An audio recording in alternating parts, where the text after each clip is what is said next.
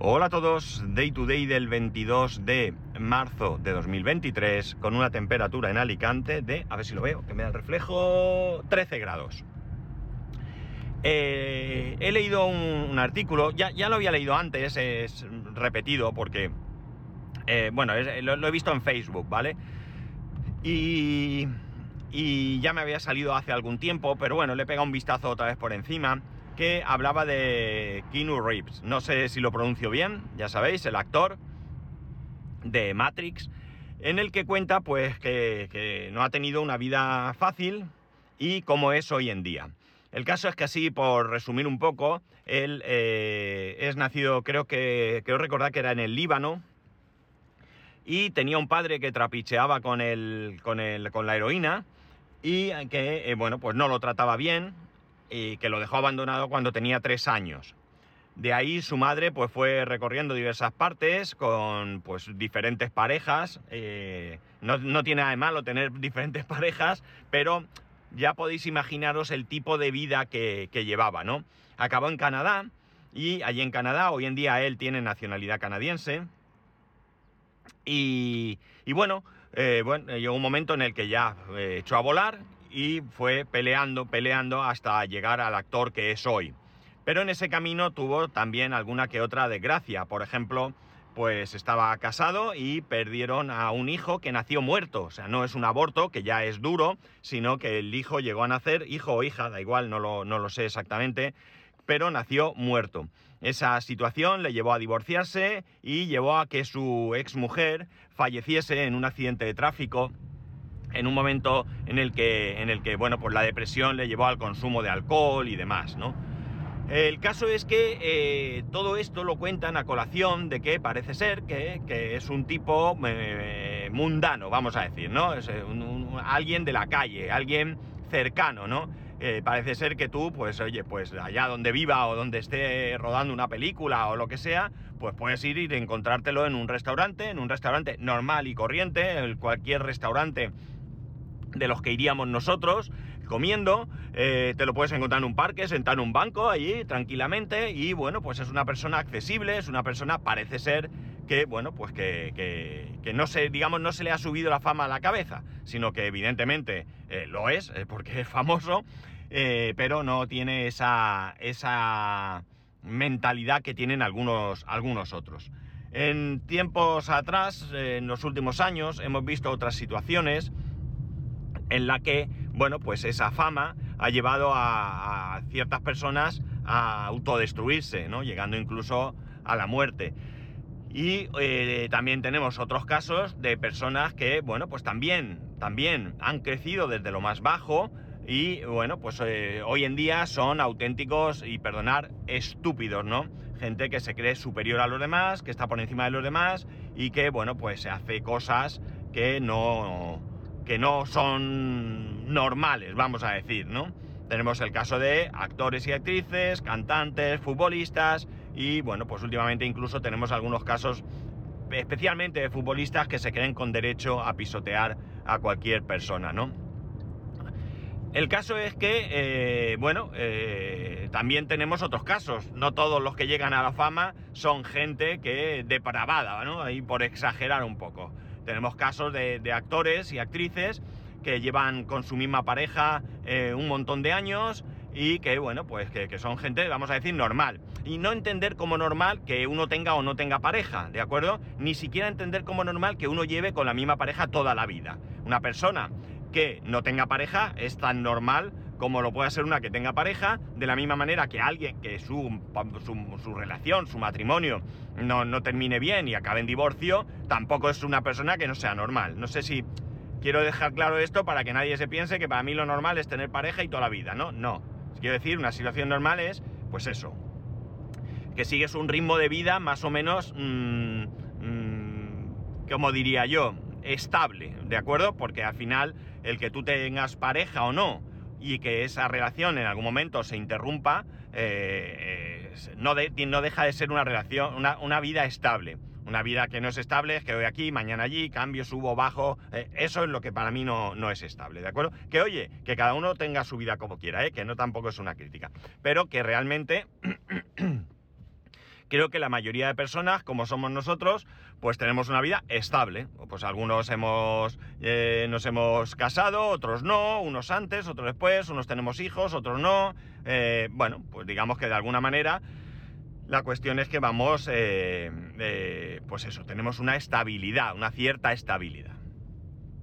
El caso es que esto pues me hace un poco pensar acerca de qué podemos hacer con respecto a nuestros hijos, porque mucho de esto, mucho de esta parte negativa de esa fama, viene porque son gente que evidentemente no están acostumbrados a ese ritmo de vida y no tienen a nadie que les pueda ayudar, asesorar a asumir esa nueva vida.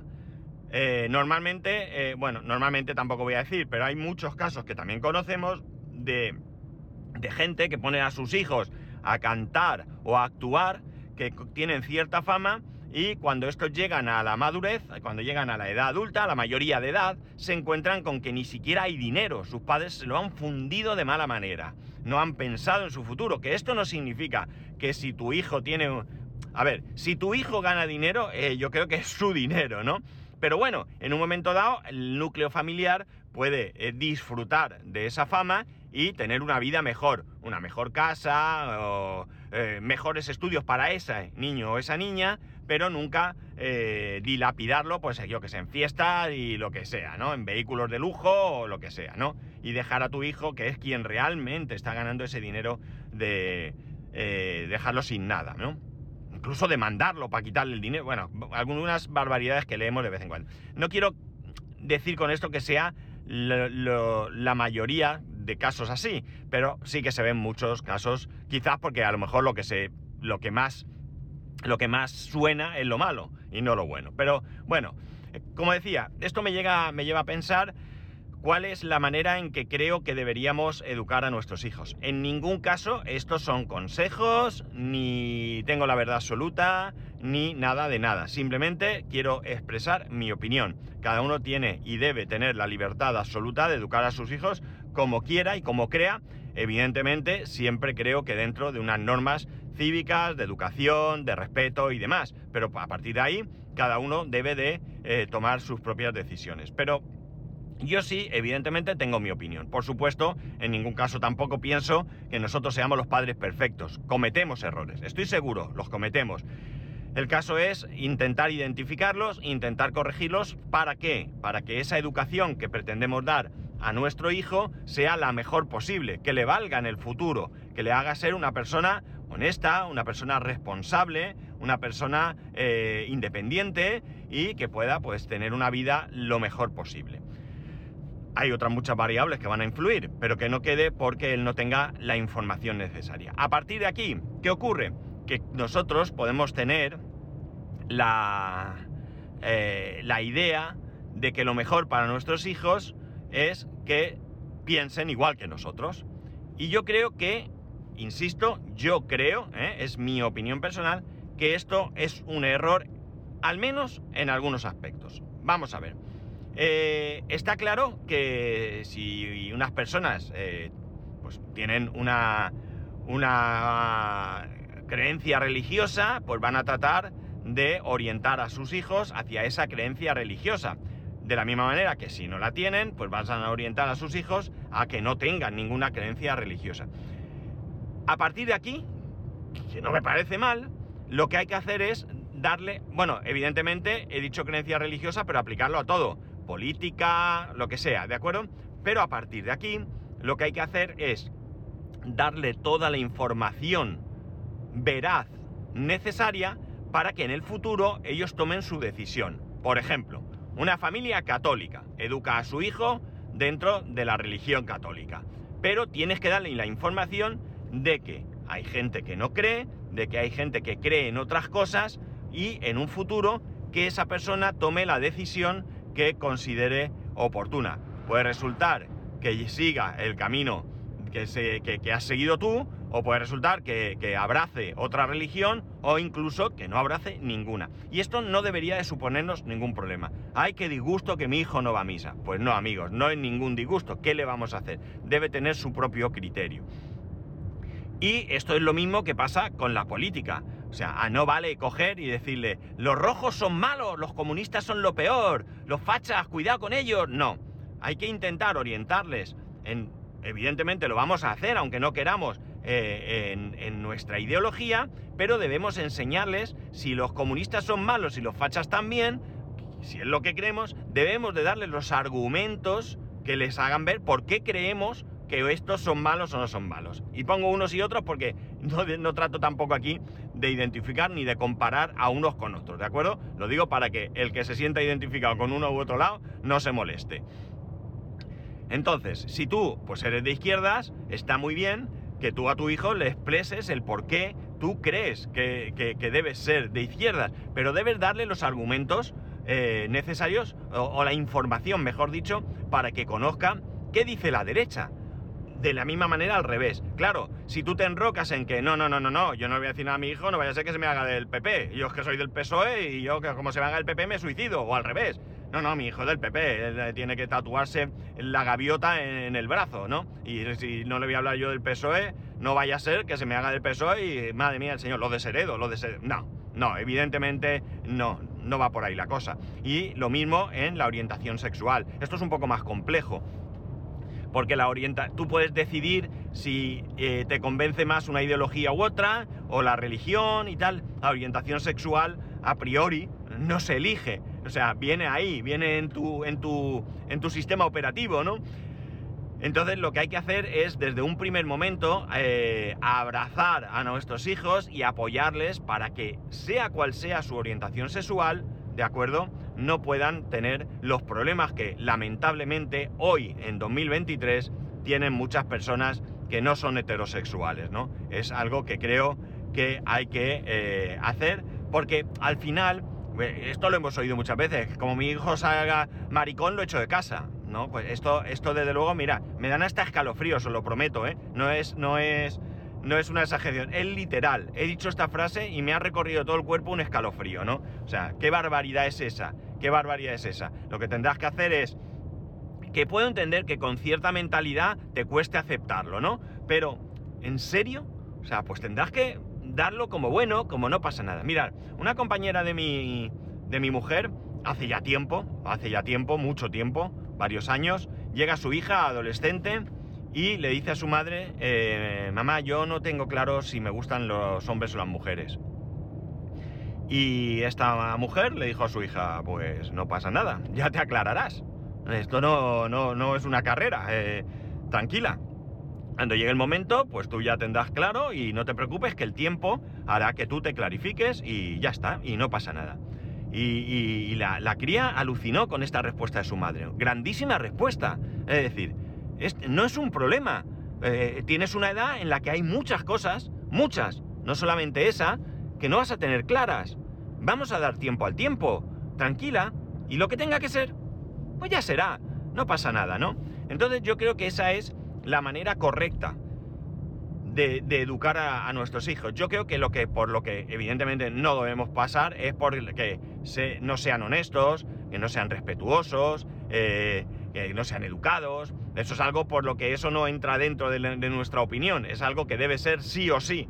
Pero en el resto de cosas yo creo que, eh, bueno, pues es importante que, que ellos puedan tomar sus decisiones. Y ya os adelanto, yo trato de hacerlo así, nosotros en casa tratamos de hacerlo así, y es interesante. Es muy, muy interesante.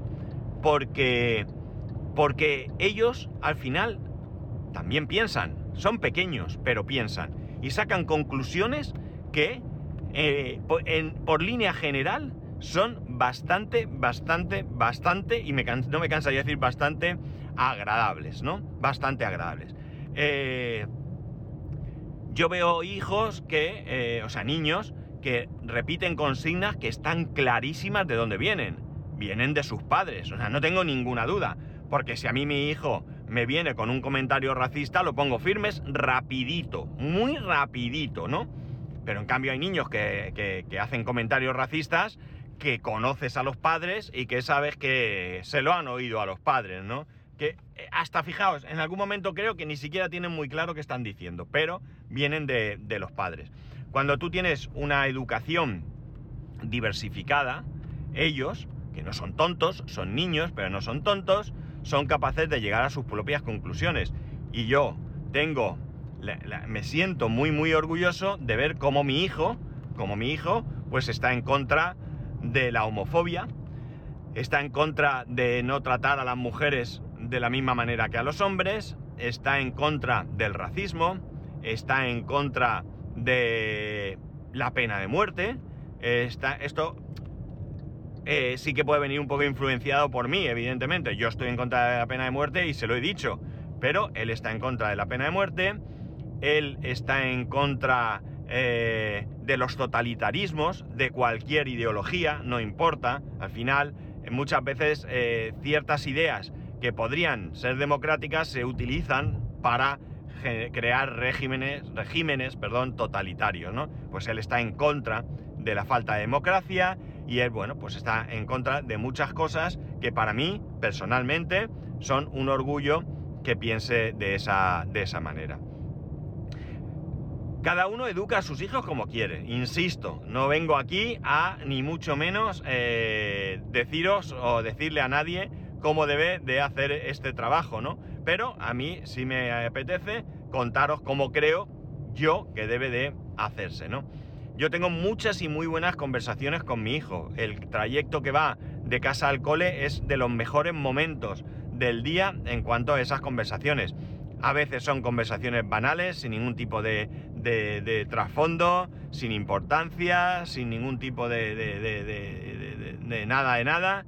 Y en otras ocasiones, pues son preguntas que él hace, que, le, que le, calientan la cabeza y que de alguna manera, pues él, eh, bueno, pues quiere, quiere que yo eh, le exprese mi, mi opinión. Y bueno, pues yo le expreso mi opinión sincera y una vez que le expreso mi opinión, le explico cuáles son las otras alternativas, ¿no? Cuáles son las otras cosas que puedan, que puedan haber. Y que él tome la decisión que considere. Le respondo todas las preguntas con honestidad. De momento las de sexo no han llegado, por suerte, porque esas sí que me van a costar un poco, creo. Aunque a veces pienso que no. A veces pienso que no, no lo sé. Ya me enfrentaré o ya nos enfrentaremos su madre y yo a este, a este, a este tema. De momento, bueno, no, no llegan preguntas incómodas. Pero sobre el resto, ya os digo yo que no tengo ningún problema en expresarle, por un lado, lo que creo y por otro lado, lo que sé. Y le dejo bien claro que son creencias y que son mm, hechos reales, ¿no? y que él luego tenga en cuenta lo que, lo que quiera, ¿no? Eso es lo que yo creo que nos va a dar a futuro una, una población, una ciudadanía realmente abierta, democrática, respetuosa y, que creo que va a poner en valor eh, la colaboración entre todos, ¿no? Sin odios, sin rechazos más allá de, los rechazos habituales, o sea, de los que realmente son rechazables, y respetando eh, a todos y bueno, pues eh, dialogando, llegando a acuerdos, y creo que eso es lo más importante que podemos, que podemos dejar a, las futuras generaciones, ¿no? Gente que sea capaz de... Perdonar. Vale, pitada. Un tío que va, o bueno, una persona que sale del carril interior por delante de mí sin siquiera poner el intermitente. Pues pitada al canto. Bueno, pues eso. Yo, eh, la, la, historia de Kinu Reeves, eh, sigo sin saber si lo pronuncio bien, me ha parecido interesante para poder introducir este, este tema hoy en este capítulo, ¿verdad? Eh, ya digo, creo que sí que es nuestro trabajo dejar un, futuro mejor, ¿no? Y somos nosotros los que lo tenemos que hacer. Evidentemente muchas personas, todas las personas, vamos ya con, con algo en nuestro, en nuestro ADN, en nuestra educación, no en nuestra educación, perdón, en nuestro ADN, quiero decir que nos hace ver ciertas cosas de una u otra manera. Pero creo que que esas cosas, cuando no sean las correctas, tenemos la obligación, la, pura obligación de, cambiarlas, ¿no? O de tratar de cambiarlas hacia bien, hacia bien. Y ya está, esto es lo que muy bien por, este hombre y por todos aquellos que, sois iguales. Eh, seguro que muchos de vosotros os habéis puesto en situación y eh, seréis, sois personas, eh, personas honestas, personas respetuosas y probablemente en algunos casos tengáis una ideología de, diferente tipo, eh, distinta a las de vuestros padres, y no por eso ni os lleváis mal con vuestros padres, ni os han echado de casa, ni nada. Esto creo que es y debe ser lo habitual, y yo pues encantado de que así sea. Y ya está, nada más, venga, que me enrollo. Ya sabéis que podéis escribirme a arroba spascual, spascual arroba spascual.es, el resto de métodos de contacto en spascual.es barra contacto. Un saludo y nos escuchamos mañana.